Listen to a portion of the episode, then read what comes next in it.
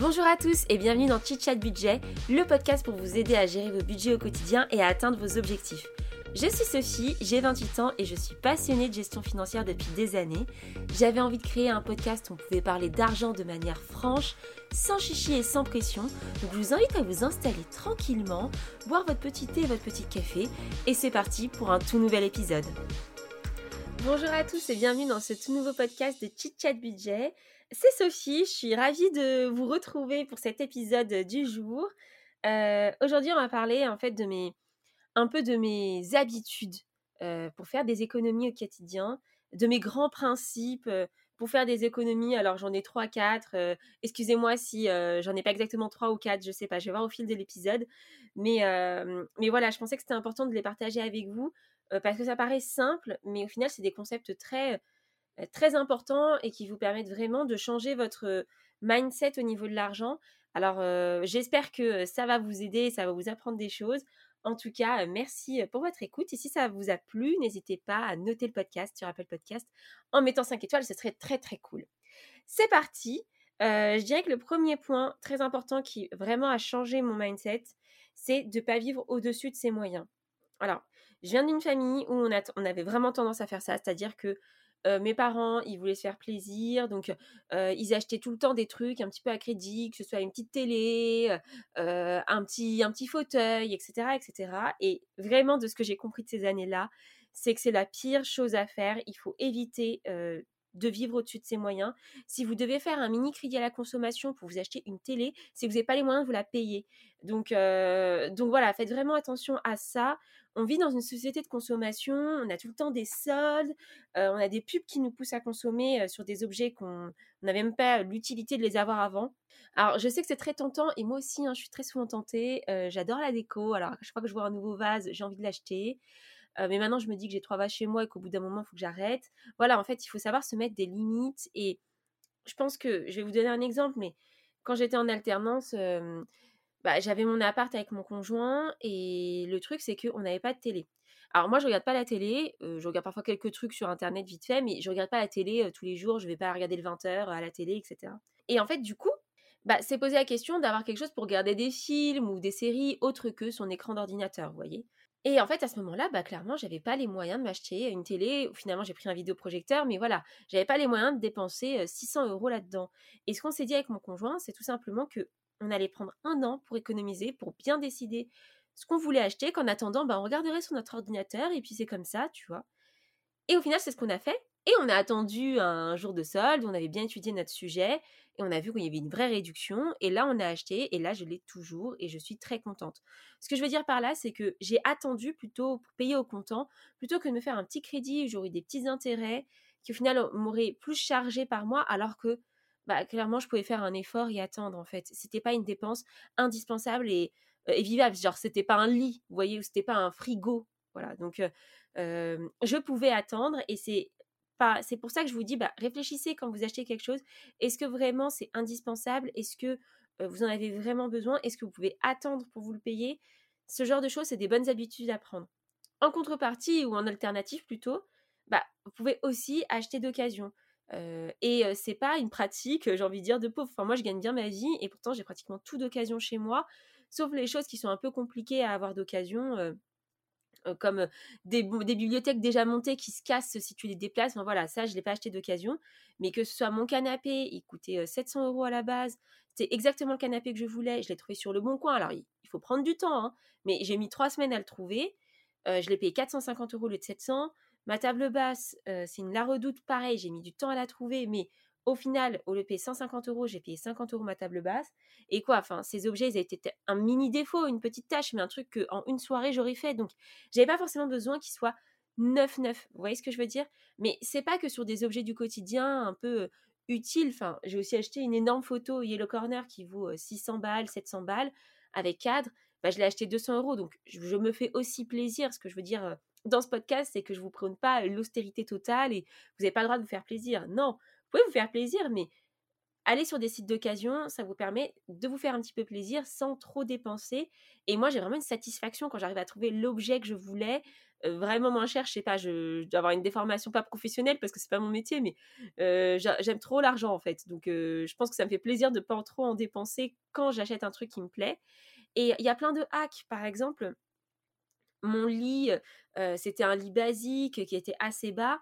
Moi, je voulais un lit un peu plus en hauteur et qui fasse un peu plus hôtel où je pouvais aussi caler des choses en dessous pour ranger parce que vous connaissez hein, dans Paris, tout, on, range tout ce qu'on peut hein, parce qu'il y en a tellement peu de mètres carrés qu'il faut optimiser. Bah, au lieu de changer juste de lit, j'ai changé les pieds et j'ai acheté des pieds plus hauts, je les ai je les ai mis sur mon lit et maintenant mon lit il fait lit haut. Vous voyez ce que je veux dire En fait, il faut réussir à être inventif et créatif dans ses achats et vous n'avez pas forcément besoin de dépenser plein pot, en fait, plein pot, un objet qui, au moment où vous allez l'acheter et au moment où vous allez l'avoir chez vous, va perdre de valeur. Après, vous allez me dire, on ne peut pas acheter tout d'occasion. Je suis d'accord avec vous, hein, mais il peut y avoir quelques sécurités. Typiquement, bah, le micro avec, avec lequel je fais ce podcast, à la base, il vaut 150 balles. Je n'avais pas envie de dépenser autant, mais je voulais quand même bien m'équiper pour vous faire un podcast de qualité, j'espère. Et je l'ai trouvé sur le bon coin à une soixantaine d'euros avec son pied. j'ai pu le tester avant de valider l'achat parce que maintenant il y a une sécurité sur le bon coin de vérification si tout va bien. Il marchait, il fonctionnait, donc banco, j'ai validé mon truc et j'en suis très contente. moi, j'ai vendu un frigo chez moi avant de changer le mien parce que j'en avais pas encastrable. J'ai vendu mon frigo, un grand frigo, 50 euros. Donc vous pouvez trouver des objets qui fonctionnent, qui marchent bien et, et qui vous suffiront dans votre appartement.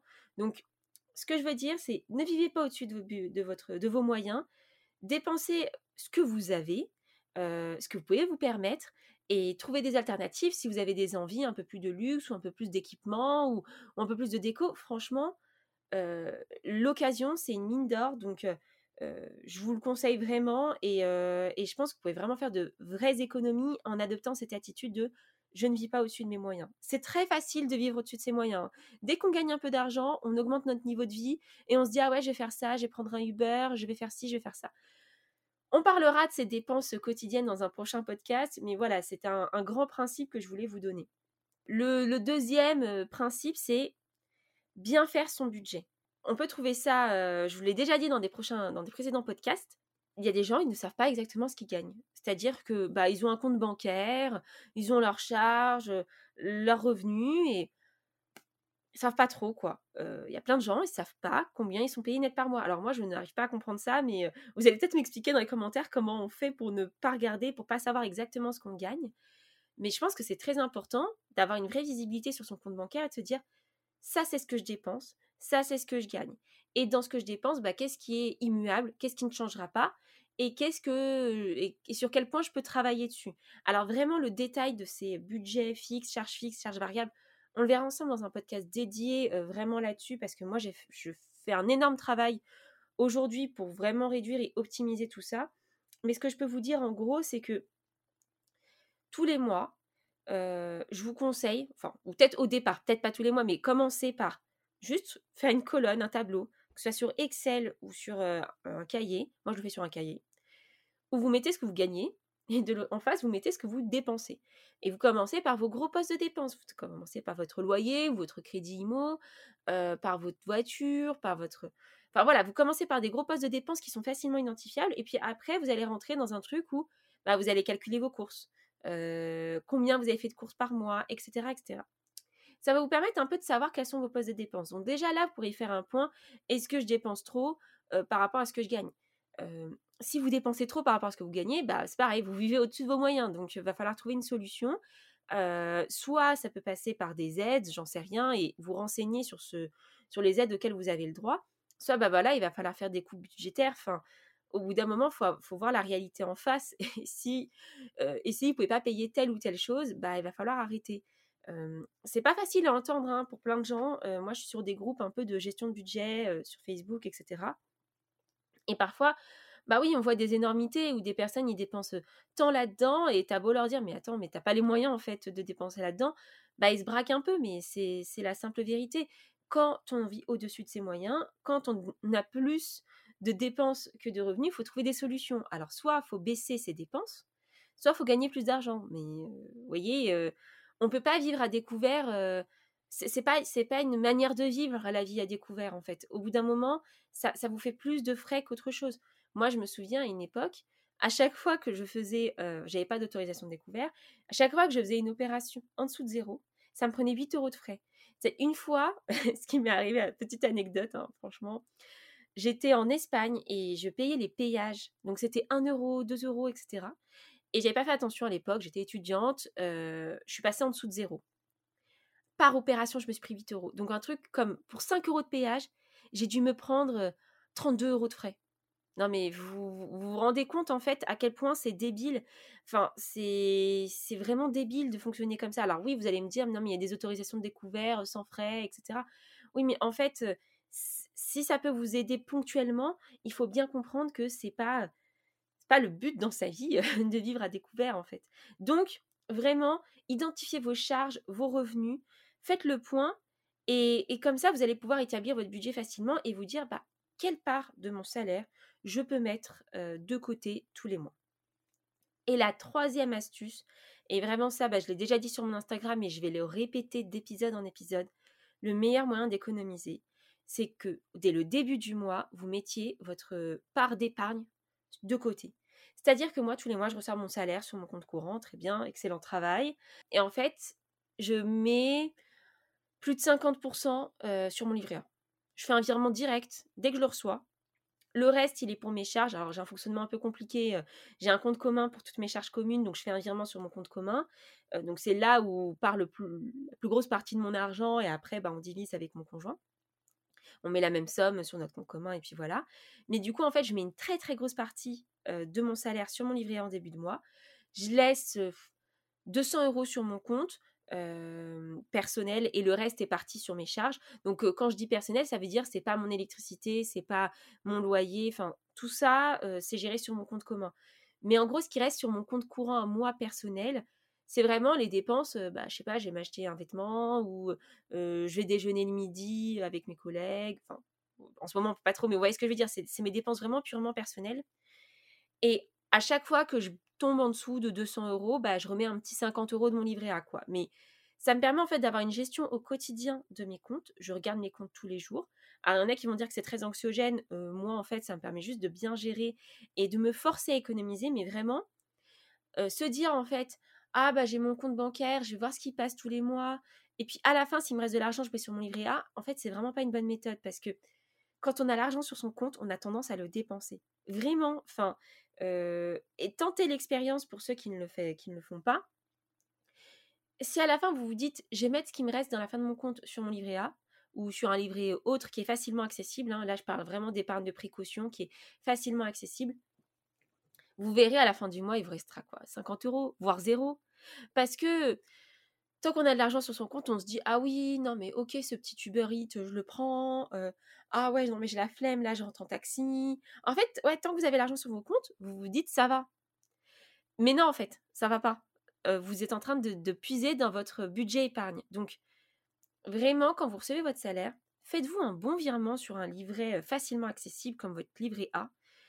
Et, et étudiez dans, la, dans les semaines qui passent comment va votre compte? De toute façon, si vous avez fait vos budgets, vous savez très bien combien vous dépensez en loyer, combien vous dépensez en moyenne en alimentation, etc. etc. Donc moi, c'est le virement que je fais sur, euh, mon compte joint. Euh, pour vous donner une idée, là, j'ai refait mes budgets ce midi. Euh, j'ai à peu près en charge fixe alimentation, transport, mon crédit IMO, les, mes frais de tenue de compte, etc. et un peu d'extra. j'ai à peu près 1000 euros en charge fixe. Donc moi, je fais un virement, euh, entre 1000 et 1100 en fonction de, des mois où j'ai des charges de copro qui tombent, etc.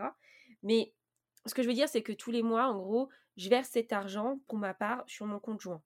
Et, du coup, mon compte joint, bah là, je vérifie toutes les, tout ce qui passe dessus, mais en soi, je sais ce qui va passer dessus. C'est le seul truc variable qui passe dessus, c'est l'alimentation. Mais j'essaie de faire attention. Mais voilà, sinon, euh, l'électricité, euh, Internet et tout, c'est toujours les mêmes sommes. Donc, je sais à peu près gérer mon budget comme ça. Et le reste qui reste sur mon compte, ben, je mets dans mon livret A et je laisse une partie sur mon compte courant pour des petits imprévus. Ah, j'ai envie d'acheter un livre, je me l'achète, etc. Vous voyez ce que je veux dire? Donc, vraiment, ces trois points qui sont un, ne pas vivre au-dessus de ses moyens, trouver des alternatives pour s'acheter des choses, acheter d'occasion, ne pas foncer sur les soldes. Moi, avant, je, fonçais sur les soldes. Hein. J'achetais tous mes vêtements à ce moment-là, alors que c'était pas forcément moins cher, ou en tout cas, ça valait pas, enfin, ça valait toujours pas le prix pour lequel je payais. Donc là, maintenant, j'ai drastiquement arrêté. Enfin, je ne fais plus les soldes pratiquement, en tout cas en termes de vêtements, je les fais plus. Donc, ne pas vivre au-dessus de ses moyens, ça c'était le premier point. Trouver des alternatives si vous avez vraiment besoin de quelque chose, mais que vous n'avez pas les moyens. Et eh ben, achetez sur le bon coin, achetez sur des sites d'occasion. Franchement, vous pouvez trouver de très très bonnes affaires et des choses qui fonctionnent. Donc, ça demande de l'énergie, mais vraiment, si vous voulez faire des économies, bah, il faut passer par là. Le deuxième point, bah, c'était de bien établir son budget, de bien gérer ses finances, de savoir ce qu'on dépense et ce qu'on gagne euh, pour pouvoir faire ses budgets et se dire, bah, voici mes limites par mois. Alors, il y a plein de petites techniques. Hein, il y a des techniques qui s'appellent la technique des enveloppes, où en fait, par budget, vous allez mettre une somme en espèces dans certaines enveloppes. Par exemple, l'enveloppe alimentation, vous allez prendre que ça quand vous allez faire les courses.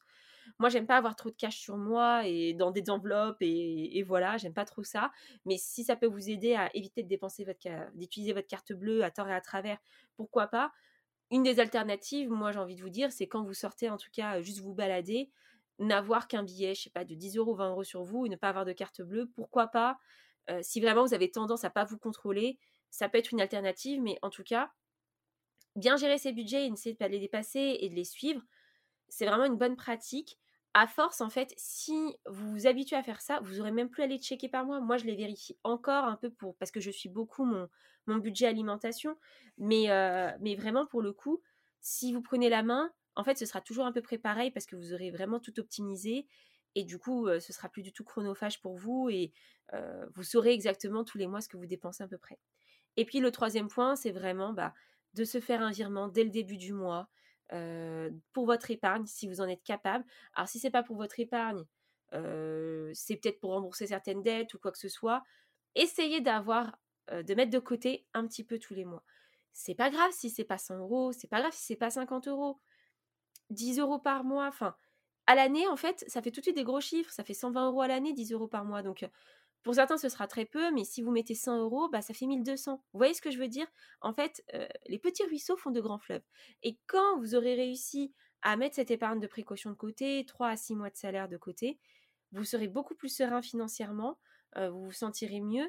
Et là, on pourra passer à l'étape investissement. Mais en tout cas, si vous voulez économiser au quotidien, moi, je vous conseille vraiment de prendre ces habitudes petit à petit. Et vraiment, vous verrez des améliorations. Moi, je suis passée de peut-être 800 économisés par mois à 1300 euros par mois. Vous voyez ce que je veux dire? Alors, évidemment, j'ai un salaire qui peut être considéré comme élevé. Donc, c'est aussi en fonction de votre salaire. Et ça, je l'entends très, très bien. Mais je connais plein de gens qui ont des salaires au SMIC et qui arrivent tous les mois à épargner et à investir. Donc, c'est parce que eux aussi ont, pris, ont mis en place bah, des bonnes habitudes. C'est peut-être 20 euros qu'ils vont mettre de côté mais ces 20 euros, ben, et ben, c'est bien, c'est déjà bien en fait. Et c'est le début, c'est le début de votre liberté financière. Donc, j'espère que vous avez bien compris tous mes éléments. et on se retrouve bah, la semaine prochaine pour un prochain podcast. En attendant, faites bien vos budgets. C'est votre mission de la semaine, faire vos budgets. Regardez ce que vous avez dépensé. Faites le point déjà sur vos finances, ce que vous avez dépensé, ce que vous avez de côté, vos dettes. Et essayez de mettre en place votre plan d'action pour petit à petit équilibrer tout ça.